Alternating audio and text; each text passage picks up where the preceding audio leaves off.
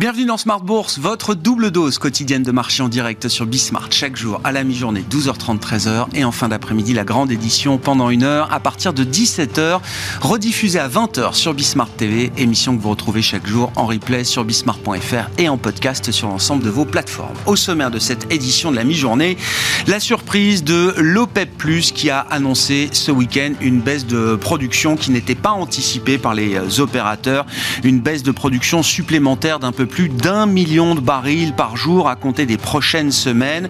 Une baisse qui vient s'ajouter à la réduction de production qui avait déjà été euh, euh, confirmée et euh, annoncée en octobre dernier et qui était une baisse de 2 millions de barils par jour. Au total, la réduction de l'offre OPEP+, menée par l'Arabie Saoudite en, grande partie, va atteindre 3,7% de la demande mondiale selon les estimations. Et donc l'Arabie Saoudite va prendre à sa charge la moitié de cette nouvelle baisse qui a été annoncée ces dernières heures par le cartel pétrolier. Les cours du pétrole, évidemment, ont mécaniquement réagi à la décision avec une envolée de plus de 5%, que ce soit pour le baril de brut léger américain ou le baril de Brent de la mer du Nord. Ce sera d'ailleurs l'actif à la une du plan de trading, le pétrole. Comme chaque début de semaine, nous ferons le point sur les enjeux techniques de marché avec les équipes d'IG. Alexandre Baradès sera avec nous euh, en plateau. Au-delà du pétrole, il faut constater que les indices actions démarrent ce nouveau euh, trimestre quasiment sur leur sommet.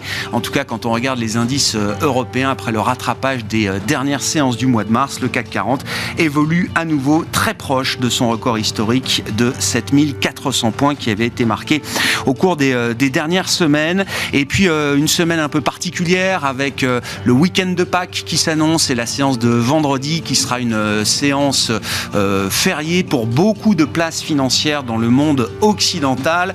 Une séance qui ne sera pas totalement fériée pour autant, puisque les investisseurs devront être attentifs à un chiffre important, la publication du rapport mensuel sur l'emploi aux États-Unis, qui tombera donc ce vendredi à 14h30, avec euh, encore des créations d'emplois substantielles attendues, autour de 240 000 selon le consensus des économistes, et un taux de chômage qui devrait rester inchangé à 3,6%. D'ici là, nous aurons euh, différentes euh, enquêtes qui seront publiées. Nous avons les deuxièmes estimations des PMI manufacturiers ce matin, à suivre l'ISM manufacturier après-midi aux États-Unis.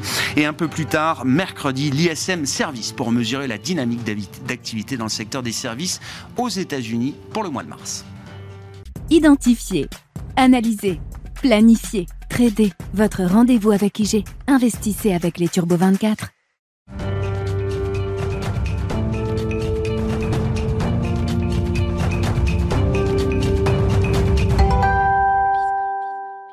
Comme chaque lundi à 12h30, notre rendez-vous avec les équipes d'IG pour les enjeux techniques de marché, le plan de trading de Smart Bourse. Et c'est Alexandre Baradès qui est avec nous en plateau pour euh, ce début de semaine. Bonjour et bienvenue Alexandre. Bonjour, Chef analyste chez euh, IG, on va parler des euh, marchés actions bien sûr, mais je le disais, l'actif à la une. Invité surprise de ce début de semaine, c'est bien sûr le pétrole avec un gap à la hausse ce matin pour les cours du pétrole, une hausse de plus de 5% toujours en cours actuellement après l'annonce de l'OPEP+, de réduire euh, encore un peu plus sa production d'un million de barils supplémentaires à partir des, prochaines semaines. Jusqu'où cette décision peut emmener les cours du pétrole, Alexandre? Pas très haut justement. je pense pas très haut. Je, pense, je vais expliquer pourquoi. Euh, bon, déjà effectivement, il y a quand même une espèce d'écho à ce qu'a fait la Russie presque il y a un mois à peu près, hein, début février, enfin 10 février, 500 000 barils de moins, mais ça sentait plus pour la Russie euh, euh, une réaction de, pays vraiment sur la défensive ou qui est obligé de baisser sa production avec des prix plus faibles depuis quelques temps, donc euh, plutôt un sentiment d'essoufflement d'une stratégie qui n'a pas trop payé, en tout cas qui ne paye plus. et là, c'est quelque chose qui, alors ça fait écho, mais on peut se dire, est-ce que c'est de la géopolitique là derrière? Est-ce qu'il y a une volonté de, d'embêter les États-Unis parce que les États-Unis veulent racheter du pétrole moins cher pour leur stock stratégique, donc en faisant cela, bah, ils le font plus tard et peut-être plus cher. Euh, mais euh, quand, on y, quand on y regarde, c'est pas l'impression que ça me donne. Pourquoi? Parce que si réellement c'était une volonté géopolitique de, nuire en fait à l'Occident, euh, large, Europe et États-Unis, vous avez comme dans l'équation la Chine qui a fait de bonnes affaires dans du pétrole pas cher, mais désormais la Chine, son objectif c'est que son, son, économie tienne. Si par cette action, ces actions, le pétrole devenait à nouveau incontrôlable, à 100 dollars, 100 dollars et plus. Déjà, on a des signaux de ralentissement économique. On l'a vu sur la consommation en Europe et sur d'autres signaux. Euh, vous allez avoir une récession en Europe et aux États-Unis. Est-ce que c'est dans l'intérêt de la Chine? Euh, Absolument pas. Donc, pour moi, c'est pas d'ordre euh, géopolitique, même si peut-être que ça rend deux trois services. Oui, mais il y a forcément des considérations et des dimensions politiques ici et là. Oui, on a un petit message pas, agréable pour les États-Unis, mais c'est surtout économique parce que ce qu'on disait à l'instant, c'est qu'il y a eu quand même une succession de beaucoup de choses ces derniers temps, le stress bancaire, les, la consommation en Europe. On a vu dans plein de pays que ça, ça, ça a commencé à, à ralentir. On a vu la semaine dernière aussi hein, sur les chiffres américains, les dépenses personnelles, les dépenses de consommation, il y a quand même des signaux, des indicateurs avancés aux États-Unis. On verra cette semaine d'ailleurs avec l'ISM, mais des indicateurs dans les services, par exemple, hein, des indicateurs de Fed régional aux États-Unis. On voit que dans les services, alors ça c'est très bien pour la Fed, et c'est pour ça que le, le, Nasdaq et certains indices montent parce qu'ils sentent déjà ce, ce, côté ralentissement. Mais, mais, du coup, avec le PMI chinois ce matin également qui retombe à 50 alors qu'on l'attendait à 51 et quelques, il y a un petit tableau de, de ralentissement macro et l'impression que ça avait quand même plus de ça qu'autre chose. Ouais, ouais l'idée qu'au-delà des dimensions géopolitiques qui prévalent toujours quand on parle de marché pétrolier, avec un cartel euh, en plus toujours en, en, position, vous dites qu'il y a quand même l'idée d'un ajustement à une réalité macro qui est euh, pas totalement euh, impertinente. Non, c'est pas impertinent, et surtout quand vous regardez même du côté américain, qui pourtant était très réactif l'année dernière, quand justement l'énergie flambait, on avait vu un nombre de forages d'activité aux États-Unis qui était reparti très fortement à la hausse, une production journalière américaine qui avait sacrément progressé l'année dernière, pas tout à fait revenu sur le niveau d'avant de, Mais belle progression. Et là, on voit quoi? Même aux États-Unis et avant cette décision de l'OPEP, on voit que le nombre de forages d'activité était déjà en train de partir à la baisse, et ce depuis déjà un mois et demi, deux mois, et que la production journalière ne progressait plus. Donc il y avait déjà, je pense même chez les producteurs américains, des considérations d'ordre macroéconomique, et l'OPEP Plus semble plus s'inscrire là-dedans. Alors, qu'est-ce que ça donne graphiquement? Ben, Moi, je pense que voilà, j'ai mis combien du gap à venir. Le gap, on rappelle, c'est un trou de cotation énorme qu'on a quand il y a un élément de surprise comme ça sur un week-end. Mais pour que ça aille beaucoup plus haut, soit c'est que la croissance mondiale repart très fort, que la demande chinoise est là. Or, les signaux qu'on a pour l'instant, c'est pas non plus un, redémarrage explosif. Euh, moi, je vois pas pourquoi le pétrole irait sur ces bases-là à 90 ou 100 dollars. Pour moi, il y a plutôt un gros risque, enfin un risque, un scénario d'aller rechercher le gap, en gros de retomber à 76, qui étaient les cours qui prévalaient vendredi, euh, parce que il y a aussi un élément qui était un des éléments qui, nous, l'année dernière, faisait qu'on écartait tous les scénarios d'un pétrole à 200 dollars, qui était la volonté américaine de refaire le stock stratégique dans la zone, comme ils disent, dans la zone des 70 dollars. Euh, croissance qui ralentit, volonté américaine de refaire les stocks stratégiques. Euh, pourquoi est-ce qu'on irait chercher 100 dollars, hormis une vraie volonté de nuire à ce la géopolitique? Et là, on reverrait d'autres actions comme ça à répéter. Mais s'il n'y a que celle-ci, one shot et rien d'autre, pour moi, on est parti pour redescendre à 76, 75 dans les, dans les jours qui viennent. Bon, on voit euh, en attendant que cette surprise sur le pétrole euh, se traduit par une hausse du secteur pétrolier euh, en bourse. Les banques sont plutôt bien orientées également ce début de semaine, après le décrochage quand même violent du mois de mars pour le secteur bancaire au final, et c'est pas comme si c'était rien passé au cours du mois de mars euh, sur les marchés, évidemment, euh, Alexandre, je constate que le VIX est à moins de 20, oui. et que euh, les indices actions en Europe ou aux États-Unis affichent une résilience spectaculaire, même pour ceux qui n'étaient pas forcément trop négatifs oui, sur les marchés. C'est vrai. Alors c'est vrai que nous, sur le schéma bancaire, on était plutôt rassurants en disant, voilà, la réaction des, autorités à la fois monétaires, étatiques, réglementaires ou autres, ça a été extrêmement rapide. Donc ça ne laissait pas trop la porte ouverte à des scénarios 2007-2008 bis. Donc la réaction du marché a été dans ce sens-là, tant mieux. On est en revanche désormais à nouveau dans cette espèce de, bras de fer, je pense, entre d'un côté, effectivement, se satisfaire d'une inflation qui ralentit. On a encore vu aux États-Unis que l'inflation PCE, c'est modeste, mais ça ralentit quand mm. même. Euh, on a, encore une fois, des, signaux d'activité économique qui sont sur la consommation, qui sont en train de ralentir. Donc ça, c'est bien pour la Fed. Et on voit que les, taux sont un petit peu retendus, les taux courts, mais on est encore à 4, 4, 10, ou seulement à 4, 10, on n'est plus à 5 et quelques. Ah. Donc on sent que c'est plus tellement de ce côté-là que le stress peut arriver. Mais je pense qu'il y a une petite pièce à remettre dans, dans le schéma macro-micro. Et les résultats vont arriver d'ici quelques jours aux États-Unis et en Europe, pour mesurer justement le, degré d'activité des entreprises, qui ont un point de pricing power, on le voit sur les schémas de consommation qui diminuent pas mal en Europe notamment, donc moins de pricing power, des coûts en amont qui sont un peu plus faibles parce que les matières premières, tout ça mm. diminue, mais il y a quand même des salaires à payer et ça, ça n'a pas trop baissé. Et donc, il me semble que le, les indices, je, je comprends qu'on veuille s'enthousiasmer, j'étais le premier à le faire en disant attention, quand l'inflation commence à ralentir, pour les marchés qui ont beaucoup baissé sur les questions inflationnistes, ça va être un, signal.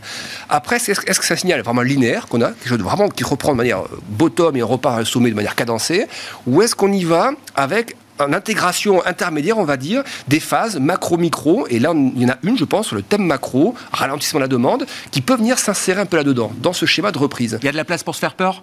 Non, pas peur, pas ah. peur. Les, retours point bas haute, non, ça j'y crois pas du tout. même les indices américains, du tout. Si on regarde Dow Jones dans quelques instants, le retour point bas Dow Jones, j'y crois pas du tout. C'est plutôt des, des, accélérations comme celles qu'on a eues, et puis desquelles on reprendrait 4-5%, puis on repartirait. Voilà, donc le dos, si on le regarde, il a un peu l'image de, ce qu'on a euh, sur d'autres indices, mais surtout américains, toujours assez loin du sommet, donc ça c'est pas, ça c'est pas comme l'Europe. Euh, donc il y a encore effectivement ce rattrapage qui est plutôt optimiste, et, enfin optimiste, qui est favorable et qu'on a envie de jouer. Euh, mais vous voyez que d'un point de vue du l'analyse graphique, en fait, elle révèle un sentiment de marché. Les points hauts, les points bas, c'est une question de sentiment. Mm. Je suis acheteur, je suis vendeur. Là, on revient se caler dans une zone où il y a déjà eu beaucoup d'hésitations entre décembre et janvier-février. On sort par le bas sur les questions de, de banques et, autres, et on va réintégrer la zone. Donc, on revient dans un temps un peu confortable où on s'expose pas trop, pas très baissier, mais on n'est pas encore en train de taper la résistance euh, là haut de la zone. Donc, pour moi, c'est une zone un peu neutre toujours. C'est une zone où dire j'achète fort là-dedans, non. Acheter oui parce que le, je pense le plus gros des risques géopolitiques inflationniste, banque centrale, il est quand même déjà bien intégré. Mais l'aspect degré de ralentissement de l'économie pour arriver à une inflation à 2%, ça, il me semble que ça peut encore obliger le marché à latéraliser un peu. Donc, il me semble qu'il ne faut pas être trop agressif dans ces stratégies. Euh, moi, pour acheter du Dow Jones, je serais plus chaud pour en acheter à 34 500. Alors, certains diront, mais attendez, vous ratez du coup une partie du rallye. Euh, ça, c'est pour l'aspect court terme, j'ai envie de dire. C'est-à-dire que pour s'assurer que le marché ne retombera pas, quand vous serez à 34 500, déjà tapé deux, trois fois dans la zone, une fois que vous y, vous y revenez alors que les taux se, se rétractent, c'est très favorable. Il faut y aller à ce moment-là. La question, c'est ce que de 33 300 le niveau actuel jusqu'à 34 500, est-ce qu'on va y aller tout de suite? Voilà. Et ça, j'en suis pas certain par contre. Voilà. Donc je préfère être acheteur à 34 500 et viser le sommet ensuite. Là, ici, c'est on observe, et si on voit que l'aspect macro se réinvite dans le, dans le prix des actions, en fait, et qu'on retombait vers un 32 009, 32 008, vous voyez les moyennes de prix, dans ce cas-là, je pense qu'on retomberait brièvement à nouveau sous la zone de consolidation que est en violet. Donc euh, sous, sous 33 000, 33 000, 32 009, il me semble qu'il y a un mouvement défensif qui peut encore revenir un peu et on retombera à nouveau de 3, 4, 5% assez facilement derrière, je pense. Est-ce qu'il y a d'autres euh, indices spécifiques qui peuvent venir éclairer la, situation? Alors on, parle avec vous du mm. Russell 2000, mais on pourrait euh, regarder également en miroir le Nasdaq, par exemple, qui a repris 20% depuis le point bas de décembre pour le Nasdaq 100, qui devient un puissant relais quand même depuis quelques semaines, justement avec ces interrogations macro qui reviennent peut-être sur le devant de la scène. Euh, et qu'on retrouve peut-être d'ailleurs, alors euh, en négatif sur un indice comme le Russell. Oui, mais le Russell, il est donc on rappelle, hein, c'est les small et les mid cap euh, américaines. Euh, c'est un indice qui avait déjà baissé avant les autres. C'est-à-dire qu'on voit en 2021, alors que tous les autres euh, indices montaient, les gros large cap américains montaient, lui était déjà très flat et ensuite il a pris la baisse comme tout le monde en 2022. Il vient taper à 3-4 reprises de, de, de, de vrais trendline, un long terme, donc c'est très très visuel. On voit, et on voit que le marché agit dessus évidemment, c'est des très très gros niveaux. Donc un investisseur moyen terme, quand il voit ça, il, ne peut qu'acheter. Vous revenez, vous, êtes, vous avez lâché les sommets, les multiples sont étendus, vous pouvez qu'acheter. À court terme, il y a le stress bancaire et qui touche quoi? Qui touche des banques régionales et des banques régionales qui financent quoi bah, Qui finance ces boîtes-là, justement. Euh, et donc, durcissement des conditions financières pour ces boîtes-là, c'est, c'est je, dirais, comme on l'a dit, on ne pense pas que le stress bancaire va se propager, devenir un truc incontrôlable. Mais à court terme, quand on est sur un support comme ça, s'il prenait l'envie au marché de faire un peu peur, il pourrait y aller dans ce contexte-là. Mais vous voyez, c'est une question de timing en fait. L'investisseur long terme, quand il voit ça, il ne se pose pas de question ouais, acheter. Le court termiste qui se dit, moi je vais acheter, mais je ne vais pas prendre le risque d'avoir un retracement de 5%, sinon mon stop est tapé ou autre, même de 1 ou 2%, c'est un peu trop tôt pour y aller pour celui qui veut du momentum pur très court terme. Là, je préfère attendre des niveaux euh, plutôt des 1850, euh, 1900, où on s'éloigne à nouveau et des supports. Là, on est un peu trop proche des supports. Il faut qu'on reprenne toute la baisse oui, de 2000 à 1700. Il faut qu'on en prenne la, moitié. Voilà, qu'on prenne la moitié, qu'on navigue un peu d'altitude. Et là, on dira voilà, le, stress est passé et go pour l'aspect court, moyen terme des choses. Il y, a, une phase un peu de, transition et c'est vrai que les, prochaines journées, alors il y aura des statistiques macro, mais mm. euh, les résultats vont revenir, mais pas tout de suite. Euh, le premier trimestre risque encore d'être un bon trimestre de, résultats. C'est peut-être sur les prochains trimestres que les choses seront mm. plus euh, compliquées. Et les banques centrales, c'est pas avant début mai maintenant. Oui, c'est ça. Et puis dans ces, dans ces phases-là, c'est que le, on va regarder non seulement les résultats, et toujours pareil, les guidances. Est-ce que ce qui s'est passé sur les bancaires, ça va obliger des boîtes à réviser un peu leur guidance? Est-ce que donc on peut faire 15 pronostic, hein, il faudra attendre le jour J pour le voir. Mais disons que le, la phase, il y, a, plein de choses qui s'entremêlent. Donc, hein, les attentes micro, donc passé et les guidances. Les prochaines réunions, effectivement, c'est plutôt au mois de mai. Euh, pour moi, il y a quand même un petit melting pot de trucs là un peu, euh, justement, qui se neutralisent en fait. Voilà, c'est ni très baissier ni très haussier. Euh, pour être très haussier, il faudrait qu'on ait effectivement des, des datas macro qui nous montrent que sur les prix, ça se détend, que mm. sur l'emploi, ça se détend, mais que sur la, sur la consommation, ça tienne bien, par exemple, ça serait pas mal. Mais tout ce qu'on a ces derniers temps, je la, seule truc moi qui, je trouve que la consommation, on l'attendait pas ralentissante comme ça en Europe. Voilà, les derniers chiffres, ils ont été un peu comme en dessous des attentes. Allemagne, France. Voilà. Et du côté US, les stocks d'épargne post-Covid, ils sont quand même, ils ont été, ils ont, été rongés. Le fait qu'il y ait un très faible taux de chômage, ça limite quand même le potentiel de choc baissier sur l'économie, mais il, la Fed veut amener quand même qu'on en passe un peu par là, qu'on en passe par une phase où la consommation se détende quand même un peu plus fortement. Voilà. Et ça, pour la micro, Petit doute là-dessus. Mais c'est pas un doute, voilà, je, ne crois pas au retour point bas, je ne crois pas à casser les points bas, ce que j'ai dit à plusieurs reprises. Mm. Je crois au, maximum à une consolidation et au mieux ça monte tout de suite. Voilà. Mais le pire, c'est la consolidation pour moi. Les chiffres clés de la semaine, hein, les enquêtes euh, mm. d'activité, avec notamment l'ISM manufacturier américain cet après-midi, l'ISM service mercredi et les données d'emploi avec en point d'orgue, malgré euh, euh, le jour férié de vendredi, la publication du rapport mensuel de l'emploi aux États-Unis en fin de semaine. Merci beaucoup Alexandre. Alexandre Baradez et les équipes avec nous chaque lundi à 12h30 dans le plan de trading de Smart Bourse. Identifier, analyser, planifier, trader. Votre rendez-vous avec IG. Investissez avec les Turbo 24.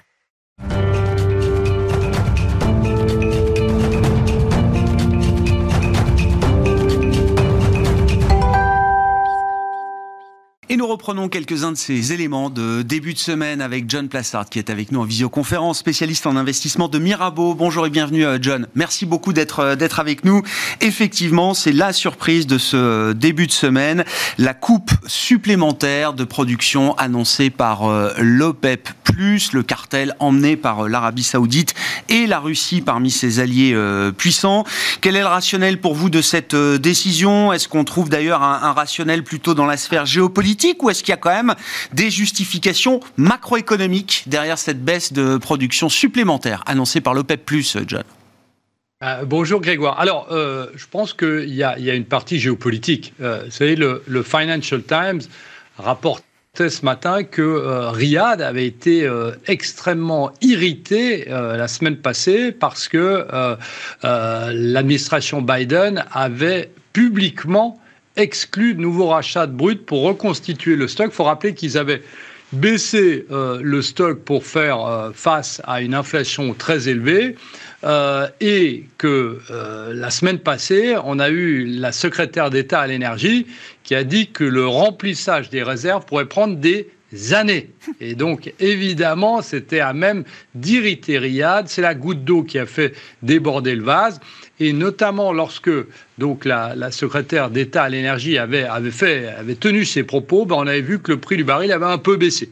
Donc il y a évidemment un contexte géopolitique là, et surtout le fait que la Maison Blanche, il n'y a pas très longtemps, aurait assuré à l'Arabie Saoudite qu'elle n'interviendrait pas, qu'elle interviendrait, pardon, qu'elle interviendrait pour acheter du brut pour reconstituer sa réserve stratégique euh, lorsque les prix baisseraient. Alors, il faut savoir ce que ça veut dire lorsque les prix baisseraient, mais apparemment, c'était dans les eaux des prix qu'on avait euh, par le passé. Donc, euh, ça a refroidi l'Arabie saoudite et évidemment, ils sont arrivés. Alors, il faut, faut, juste noter une chose, Grégoire, c'est que c'est assez rare hein, de, de, faire ce type d'annonce en dehors des réunions. Donc, c'était une réunion qui considère comme étant une réunion d'urgence, une réunion d'urgence alors qu'il n'y en a pas vraiment besoin, à part le fait qu'ils ont été apparemment vexés. J'ai appelé ça le poison d'avril, euh, John. non mais la question étant jusqu'où ce poison peut se diffuser, se disséminer dans la, partie euh, économique et, inflationniste notamment?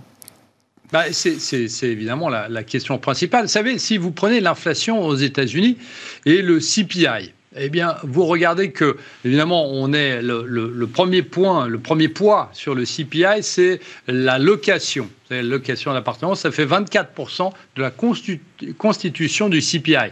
Mais après, si vous regardez, qu'est-ce qu'il y a à 8,6% Vous avez l'énergie et vous avez aussi la nourriture. Donc, évidemment, si on avait, alors c'est peut-être pas le cas, hein, c'est peut-être un feu de paille, mais si on avait les prix de l'énergie qui devaient monter, continuer de monter euh, après cette décision notamment et les décisions que vous avez décrites avant, euh, Grégoire, eh bien évidemment, ça aura un impact sur l'inflation européenne, évidemment, qui est encore plus importante, mais sur l'inflation américaine aussi. La deuxième chose qu'il faut rappeler, bah, c'est évidemment ce matin, ou c'était hier plutôt, mais ce matin, lorsque Joe Biden va se réveiller, eh bien, ça va être un peu la soupe à la grimace. Hein. C'est les relations internationales qui sont, euh, impactées ici. Donc, il va y avoir des coups de fil qui vont rapidement se faire et euh, potentiellement eh bien, de nouvelles tensions. Et puis, la dernière chose, c'est évidemment la croissance. Si le prix du baril devait remonter fortement, mais euh, comme vous l'avez dit avant, techniquement, c'est peut-être pas du tout